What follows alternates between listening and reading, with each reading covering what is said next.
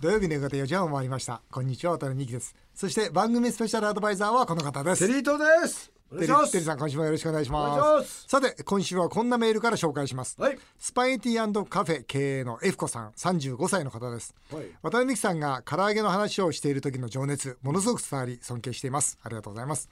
私もその道でプロを目指していますが美味しいもの売れるものを一口伝えればすぐ分かるようになるようには何年ぐらいかかるでしょうか、ということなんですけどこれね僕ね舌ってねまず先天的な部分がすごい大きいと思いますね、うん。やっぱりあの美味しいまずいだから、あのみ今世の中のしそのなんていうの舌と合う舌を持ってるかっていうのは少しそこポイントですよね。すごい大事ですよ。じゃないと自分は美味しいんだよ。別にそれ悪いことでもいいことでもないんだけども自分は美味しいと思っても周りの人は美味しいと思わなかったらそれダメだから、はい。それとね僕はあの売れるものならば売れるものは何ってずっと見ることで大丈夫だと思うんですね、ただ美味しいものっていうと、僕はね3ヶ月同じものをずっと食べ続けたら、絶対わかりますね。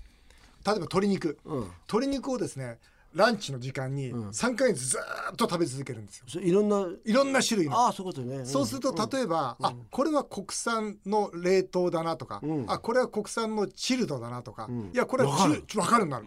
本当に3ヶ月ずっと食べてると分かるようになるんですよ。鳥になりましたね。いやもう鳥になっちゃうんですよ。本当鳥になっちゃう。ね。だから僕これは舌がね、その訓練で覚えていくと思うんですよね。そうなんだ。だからエフカさんは僕がアドバイスしたいのはとにかく繰り返してくださいと。なるほど。うん、その中でねしっかりと経験からま学んでいただきたいというふうに思うんですが、で今回番組はですね、こんな企画を用意したそうです。こちらお聞きください。題して渡辺美希テリーと大社長の舌を確認2人は最高金賞の唐揚げの味をズバリ見抜けるのか大検証。テリーさんの唐揚げの天才が金賞を受賞した唐揚げグランプリ。その唐揚げグランプリにおいて2017年2018年と2年連続で最高金賞を受賞した唐揚げや欧州祝いの唐揚げと普通のスーパーそして某コンビニで買ってきた合計3つの唐揚げをスタジオに用意しました。お二人には最高金賞の唐揚げを味だけで見抜いていただこうと思います。これはちょっとね。2017年18年と2年連続で唐揚げグランプリ最高金賞を受賞した唐揚げや欧州祝いっていうん。ですかね、の唐揚げはこの3つの中でどれなのか、えーお互い食べて味だけで見抜いていきたいというふうに思います。1番2番3番書いてあります。あもう。じゃあ1番からちょっと食べましょう。はい。でテリーさんどうぞ。はい食べます。はい。いや。行きましょあううん。わかるわかる。うん。わかる。これちなみに3つのうち一つが岩井さんで、あとスーパーとコンビニなんですって。あうん。うん。うん。わかるわかるわかる。わかんない。わかんない何にもわかんない。テリーさんこれ2番いきようはい。はい。これ全く違うね。全く違う。3番いきます。うーん。さあテリーさんこれ何番だと思います？まあちょっと感想言ってください。どんな感じですか？見た目はん。3番がいいかなっていう。うん。あのなんか揚げ方とかね。ううん。んなんかこのなんかうん。うん。味の癖があるのは2番かなって。うん。あの癖ということで。うん。じゃあえーせーのでいきたいと思います。えーこれはあー最高金賞は、うん。ちょちょはい。ちょっと待ってねい。やちょっとね。結構マジになってる。いやもう。テンさんこれ外したらまずいよ。では行きましょう。最高金賞は2番二番です。そうです。ねえテリーさんに。さすが大社長。いいですか？2番だと思います。僕も2番だと思います。あやっぱり2番ですあね。2番だ。あーこれねいあ当てた。当て当てましたよ。この3番のやつはん。ちゃんと美味しいです。うん。あのうん。に 2, 番がん。美味しいんだけども手間かかってるけどもん。3番の方が分かりやすい。うんうんうんうん。あのだから女子はもしかしたら3番の方が好きかもって。で一番ってなんかその一般受けするっていうかあそうそう。なんかプラスもマイナスもないじゃないですか、うん。なるほどなと思ってだからコンビ悪いわけじゃないんだよね。コンビニはそこ狙ってるんだろうね。そうなんですよ。でもこれ3つた食べるとこんなに味が違うんだって分かりますね。これもう一つ今度唐揚げの天才も並べたらもっとわかるでしょうね。あそうですね。うん、その時に、ううん。んあ違うなってわかると思います。今あのテリーマヨもうん。ねもう出ました。出てね、い。大ヒットしているそうで、はいありがとうございます。ね、これからもどんどんいきたいと思いますが、はい。さて CM の後は参議院選挙まであと2ヶ月と迫りました。気鋭の選挙プランナーを迎え獲得議席予測をしてもらいたいと思います、えー次の参議院選挙同様です。ぜひお楽しみになさってください土曜日だけにこの予測同様。渡辺さんが出馬をしないと宣言をした次の参議院選挙。7月21日投開票が有力とも言われいよいよあと2ヶ月と迫っています。そこで今回はこんな企画をお届けします。次の参議院選挙こうしたらどうよこの予測どうよ渡辺美樹さんがもし次の選挙に出馬していたらどんな公約を掲げていたのか。本来国民に議論してほしい政策テーマは何か気になるところです。さらにスタジオに「夕刊富士」をはじめ各マスコミで定評のある獲得議席の予測をしている気鋭の選挙プランナー松田薫さんを迎えて最新の各党の獲得議席の予測をしていただきます。さらにさらに全く架空の話ですがテリー伊藤さんがもし選挙に出馬したら当選するのかその予想までしていただこうと思います。それではよろしくお願いします。ということで今回はあと2ヶ月と迫りました。次の参議院選挙をテーマにお送りしたいと思います。スタジオには私もよく知る政治家の世界では有名です。選挙プランナーの松田薫さんに来ていただきました。よろしくお願いいたします。よろしくお願いします。はい、松田さんはあ各候補者を当選させる選挙プランニングの仕事やそれからあと獲得議席数の予測とかですね、いうのをあしてらっしゃいます。またなんかイケメンですよね。うんイケメンイケメン。若いでしょ今三十九です。あらすごいな。うん。で相当モテるでしょ。またまたそっちですか。いやいや相当悪いことしてますよね。いろんな選挙プランナーいるんですけど、はい。もう松田さんは本当にね誠実で、ねうん、とってもいい選挙プランナーです若手政治家みたいですね。うん本当政治家に松田さん自身がなんか政治家になればいいなってもいいぐらいですよね。かっこいいですね。えーまずですね、えー私がもし次の選挙に出馬していたらどんな公約を掲げるかというところで、えー私がここでお話をし、はい。そして松田さんテリーさんの感想を聞きたいと思います、はい。私のあーもし、えー出馬していたら次の公約はこれでいきたいと思ってます。はい。日本を破産させないと。憲法に財政規律を明記、えー消費税20%、歳出削減20%中小企業の赤字7割から黒字7割へということで、まあ、これで、えーアベノミクスを成功させたいというふうにえー思っているわけですがこの公約いかがでしょうか？厳しいですね。そう。厳しいですね。諦めそうテリーさん最初からね。最初から諦めやめてください。そうじゃなくてやっぱりねもうすぐしゃべしゃべる前から諦めた顔してましたよいやだって、はい。もうね消費税上げる上げないと揉めてるのに、ん。20%っていきなり言ったらこの時点で何言ってんだってことになりませんかこれ？相当インパクトがあると思います。ね。うん。これはでも一方にはこの歳出削減の20%っていうのが、今今の歳出が約98兆、そうだもう100兆超えたね100兆う。んでも20兆以上の削減ということですので、うん。順番がもし歳出削減ができた上でという話になれば、うん。多少こう耳を傾けてくれるんじゃないかとさすがプランナーこういうとこ注意するからね。ね。先こっちだろうと、だからこれは選挙受かんないよねこれはダメです。よ。これ 落ちるでしょ。うん。ね消費税20%そうですね。憲法に財政規律というのがうん。非常にこれ議論が巻き起こったらいいなと思うんですけども、うん。うん。やっぱり憲法に明記すればそれだけ省庁に対してのプレッシャーにもなりますし各役所に対してもすごく強制力が働きますこのので憲法に明記することによって与党も野党も規制がかかるんですよ。でつまりねどんどんどんどん国民が喜ぶようなことを、ね、言ってね、票だけ取ればいいんじゃないだろうと。そこにおいてルール決めじゃないと、どうですか松田さん？うんなかなかこれがすぐ国民の理解を得られるかというと、今タイミング的にやっぱり行政に対しての信頼が少し揺らいでると思うんですね。やっぱり統計の不正の問題だったりとか、そうしたことも含めて、まあ、約束をちゃんと守ってくれるのかとか、データの信頼性とかそうした部分が少し揺らいでいるので、なかなかいきなりこれを掲げても難しいんじゃないかという。渡辺さんとずっといこの番組一緒にやらせてもらってるでしょ。で渡辺さん僕ものすごくちゃんとしてると思うんですよ政治家として。それこそね財政負担に関してこんなにそれこそ心配してる政治家なんかいないですよ、ものすごく僕評価してるんですけどもそれがなかなかね伝わらないというかこれはあの国民もね悪いところがあると思うのね。なんかもう目先のことばっか考えていて、でそうなると渡辺さんがもしまあ今回出馬しませんけども本当は渡辺さんは僕はこれからも政治家を続けてほしかったっていうのは本音なんです。でまた逆に少しインターバルを置いてまたやっても僕は当然構わないと思うし、はい。どうしたらいいですか？例えば渡辺さんが次に選挙で今度はまたね一つ開くってことは大変なまたねハンディキャップを背負うと思うんですけどその中でどうすればもう一度選挙に受かる？そうですね。戦略家としては。僕はやっぱりこう参議院議員を経験された上での、やはり地方自治体の首長の立場ですよね、やはりその東京を経営するという本も出版されてましたけども、まあ、そういった形でこう渡辺イズムでですね本当にこう役所の改革ができる。でその改革実績を持って、まあ、再び国政へというような流れは一つ考えられるんではないかと。なるほどね。さて、えー、松田さん、はい。えー最新のですね、その参議院選挙の議席予測っていうのをですね、ここでちょっとやっていただきたいと思うんですが、このまま参議院に突入したら、どうどうなります？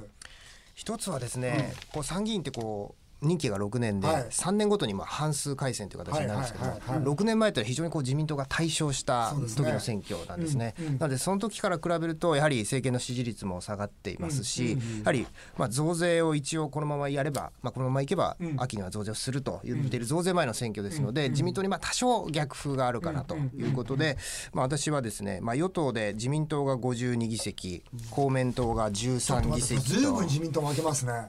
そうですね、まあ、前回に比べると16議席減ということで、まあ、これは少し、まあ、自民党に厳しめと言われるかもしれないんですがまあ、こ過去のこれあれですか？はい、一人区がポイントですよね。そうですね。一人区のは30にある何勝何敗で見てるんですか？一人区でいうと僕は17勝15敗ぐらいで結構厳しい形だと思ってないるほどます。なるほど。五分で見てるんですね。野党はどんな内訳はいですか？、野党はですね、これ野党がちょっと数が多くて分かりにくいんですけども、野党第一党のそうですね。立憲がまあ30議席国民が7議席共産が7議席、で維新が9議席で社民が1議席、立憲勝つよね。まあ今そこしかないもんね今。そうなんですよね。これが左側のね。そうなんですよ、うん。まあ、野党の中で弱い野党の中ではまあ一番強いということで、うん。2017年の衆院選でもですねやはり無党派層の投票先の第一が立憲民主党だったというような経緯もありまして全議席どうなりますか？はい。そうなると。全議席はですね、うん。これまあ改選ともともとの議席も含めていくと自民党は選挙が終わって108議席、公明党が27議席ですね、なので与党で135ですので、え過半数与党で過半数は取っていますが3分の2には届かないと。で野党はそうですね憲法論議についてはまずいと。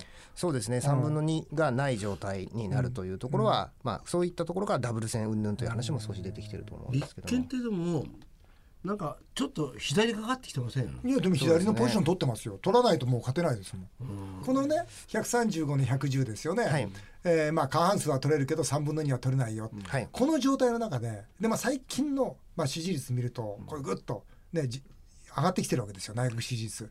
だったら同時やった方がいいでしょう。どうですか？そうですね。この同時をやった場合のリスクというのもいろいろとありまして。まだ同時の可能性あるんですか？僕は圧倒的にあると思いますよ。そうなんだ。そうですね、今うん圧倒的にあると思う永田町でもあのダブル選挙というふうに言われてましもうて8割方やるっていうふうにみんな思ってますよね。じゃあその中では、何がはい、テーマというかあれなんですか？消費税なしですよ。消費税をやめちゃう増税の増税の再延期ではないかというふうに言われています。でもそうするとね、渡辺さんが言ってる消費税にもう最悪。どんどん離れていく。これはこれはもう燃やされちゃいますよどんな公園か燃やされてだって一方ではね消費だからひどいよね。あまりにもさなんかこう大衆に寄りすぎてるというかさ。そうですね。ちょっと人気とより目先のね目先のなんかことを考えて消費税上げないとダメじゃないですか、本当に。現実問題として、でもどうなんだろうね。本当に分かんないですよ、ただほら最近もう養護無償化っていうか、幼稚園を保育園、ね。それから大学無償化、これこの間も本会議で我々議論してるわけですよ、議論して通通ってるんですね、基本的に、はい。つまりあれは全部まあ消費税上がったそのお金を使ってってことなんですよ。だから上がんない場合は？だから全部なしですよ、だからそれはいいのかなね、国民にここまで期待させといて、でも最後のその政権の判断そこにあると思うんですよ、国民これで期待させちゃっておいて、そのなしよというのがいいのか、消費税なしよっていうのがいいのかどっちが国民が喜ぶかっていう最後の選択だと思いますね。どうそれはどういうふうに？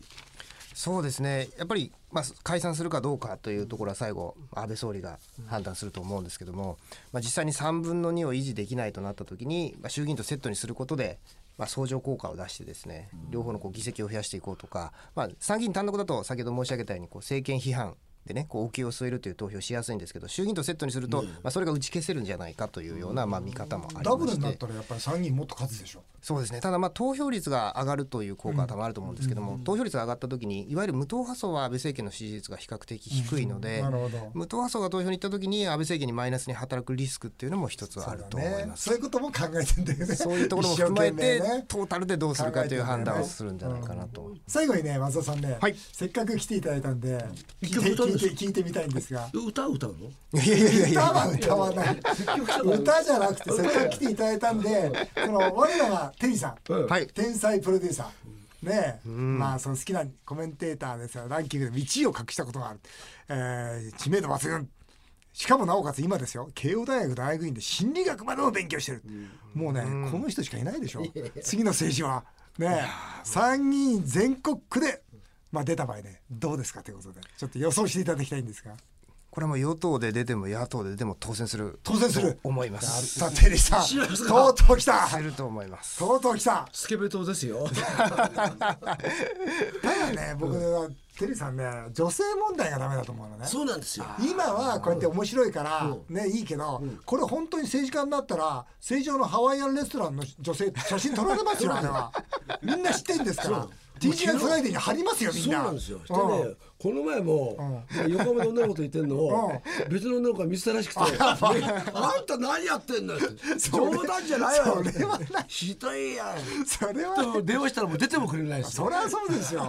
まあ、ね今ならそのレベルだけど、これ写真撮りますからね。そうなんですよでもダメでしょ、やっぱ政治家、この女性問題っていうのは。そうですね。松田さんどうですか？まあ。近年非常にこうそういった女性問題とかですね、まあ異性問題も含めていろんなトラブルが非常に厳しく見られるという土壌はあると思うんですけども。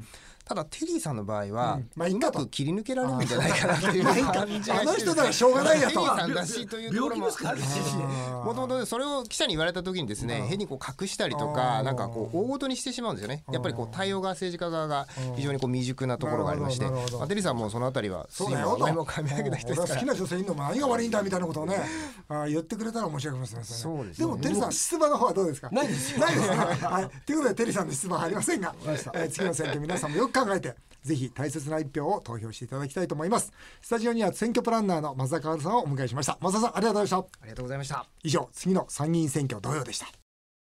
さあ続いてはメールを紹介させていただきます、えートビーさん。渡辺さん AI の時代になると給料が上がらないと聞きました。でもテリーさん男性が女性にモテるには多少お金が必要だと思います。お二人はお金なしでもモテる自信ありますか？とテリーさんどうですか？ないですね。全くないですよ。ない。ないですよ。じゃあお金でもモテてるそうじゃないですか？お金ですか？胸にこれ胸元にちょっとチ チップをやってあのガーターベルトとかすってって。それなんだそれ？いやでもどうですか？それは。僕お金なくてもモテる自信あるな。うん本当。いや。またまた上から目線で。なんなんでそうじゃあ何よ？根拠は何ですか？根拠は、モテるかどうかって、僕はその人がどういう夢を持ってるかだと思うんですよ。まあ 僕今あのでもさ学生時代の夢よりも今の方の夢のが大きいしすごくそれなんてワクワクするんですよ。だから学生時代の時は僕は社長になりたいんだって言ってお金がなかった。でまあそれでもまあそういうことに対してね、えーいいんじゃないっつってまあある程度モテた。でも今はだってもっと大きな夢持ってますもん。もうだからいその夢を語ることによってなんかこうねつついてきてくれるんじゃないかそなれはもうお金があるっていう前提のもとでの夢でしょ？何言ってんですか？だってお金あそっか。がないそっつってんだから。今の夢はお金が前提だそうもんね。だだから何あそっかそっかそっか。お金はょそうだ。だからそれこそね、ん。渡辺さんがすっからかんになって、うんうん。破産する。破産して、奥さんも逃げられて逃げた。横浜の家もなくなった。え？あの富士山の方の家もなくなったない。うん。で毎日毎日電話かかってきて借金取りから「当たり前金返せ!」そういう状況の中で持ってると思うそれは無理だね。それは無理でしょ。無理なんですよ。うん、それは無理だな、うん、テリーさんはじゃあやっぱだね。お金で女性をこいやう僕はお金じゃないんですよ。お金だけじゃないよね。いやそうじゃなくて、うん。ちゃんとした充実とした仕事があるうん。ものの捉え方をしているからだと思うんですよ。そうだね。そこで逃げ借金取りに逃げられたら走ってる最中に「おい俺と今日ホテル行こうです」ってついてこないですよそれ。ついてこないよね。借金取りついてきちゃうもんね。そうですよ。葛飾区の V 太郎さん、うんえー令和では儲けたいしモテたいと思っています。いやこれ大事なことどうですよ。ぞどうぞ。渡辺さんビジネスは強気というのは正しいですか、テリーさん恋愛も強気というのは正しいですか？お二人はなぜそんなに毎週元気なんですか？本当は朝7時から我々これ喋ってんだもんね。ね。もうねね。時間調整するのにね、ねいやあれですか、はい。ビジネスは強気がいいんですか？うんとねこのビジネスはね実は本当はですね最初はひもう本当弱気がいいんですよ、本当に悲観的じゃなきゃダメまあ要は慎重になるってね。慎重に慎重に慎重に。そして始まったらですよ。強気ですよ。もう始まってから悩むやつが一番ダメなんですよ。もう始まったら絶対いけるって言ってもう命かけて戦う。まあだから強気一辺倒じゃダメなんです。だから計画は悲観的に。しかし行く時は強気にということで恋愛はいかがですか？面白いことをどれだけ言えるかですね意外と強気って意味が分かんないんですよ。うん。ずーっと面白いこと言ってることがいいですよね。うん。なんでそんなこと言ってんの？うん。どんないろんな状況でもずっと面白いこと言ってるっていうのもうん。なんか大切なのかな。ずっと面白くて続かないでしょそんな。いやでも自信ないな僕は面白いこと意外と面白いことばっかり言ってますよ。うん。どんな状況でもあなんでずっとこんな時でもこんなこと言ってんのって。いやでもそれこれぐらい言ってないとややってらんないだろみたいな。うん。やっぱテリーさんだからモテんだろういやモテないんだけうどん。でもなんかそういういいじゃないですか。お金かんないしうん。お金かかんないだからもうあとほらいやもう最近さ仕事減ってきたし金もなくなってきたしな、うん。どうしよう、なんとかなんないかなとかさそういう話もずっとしてるんですよ、うん。そういうのもなんか面白いかなと思って、うん。なるほどね僕大太郎さんの話なんかもうよくしやめてください。どんなどんな話するんですか彼女キャバクラ行くんだとか。に いいですね、うん。それはぜひ行きましょう、はい。えーあっという間にお時間になってしまいました。以上メール紹介でした。テリータさん来週またよろしくお願いいたします日本放送渡辺美希5年後の夢を語ろう。さてこの番組では渡辺美希さんそして番組スペシャルアドバイザーのテリー伊藤さんへのメールをお待ちしています。メールアドレスはアルファベットで夢数字で5夢5アットマーク 1242.com まで。どんどんお送りください。お送りしてきました日本放送渡辺美希5年5年目を語ろう。皆さんの本音もメールでお待ちします。それではまた来週のこのお時間にお会いしましょう。お相手は渡辺美希でした。